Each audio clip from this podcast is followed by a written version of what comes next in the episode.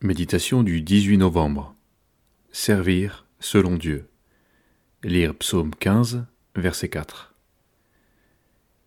Il regarde avec dédain celui qui est méprisable, mais il honore ceux qui craignent l'Éternel. Il ne se rétracte point s'il a fait un serment à son préjudice. Une autre version de ce verset dit Il est lui-même méprisable à ses yeux elle évoque l'inverse de la revendication de soi, ce fléau qui se manifeste tellement aujourd'hui. Nous voulons être reconnus, reçus, écoutés. Nous ne supportons pas le moindre discrédit jeté sur notre petite personne. Cette attitude ne manifeste rien et ne reçoit rien de la justice de Dieu, qui se reçoit dans l'humiliation et la repentance. Dans la version qui nous est proposée ici, il regarde avec dédain celui qui est méprisable, le psalmiste nous encourage à craindre Dieu, y compris dans nos relations avec les autres. Heureux l'homme qui ne marche pas selon le conseil des méchants, qui ne s'arrête pas sur la voie des pécheurs, et qui ne s'assied pas en compagnie des moqueurs, mais qui trouve son plaisir dans la loi de l'Éternel, et qui la médite jour et nuit. Psaume 1, versets 1 et 2.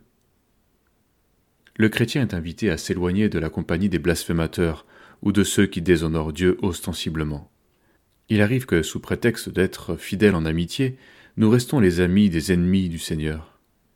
C'est le danger qui nous guette particulièrement lorsque nous essayons d'aider quelqu'un d'autre. Pour l'apprivoiser, nous allons jusqu'à nous rendre complices de ses bêtises, renonçant ainsi à toute fermeté vis-à-vis -vis du péché. Ne nous y trompons pas. Ce manque de vigilance n'arrive pas seulement parce que nous sommes trop gentils.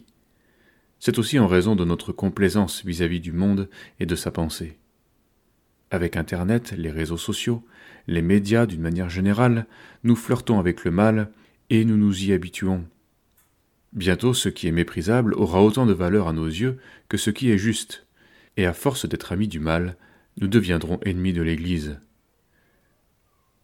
La sagesse populaire ne déclare-t-elle pas Dis-moi qui tu fréquentes, je te dirai qui tu es. Il n'est pas rare d'entendre des chrétiens dire que les hommes du monde sont plus généreux, plus sympathiques que leurs frères dans l'Église. Ils oublient tout le bien que ces derniers ont pu leur faire. Ce raisonnement est blessant et révèle une injustice profonde.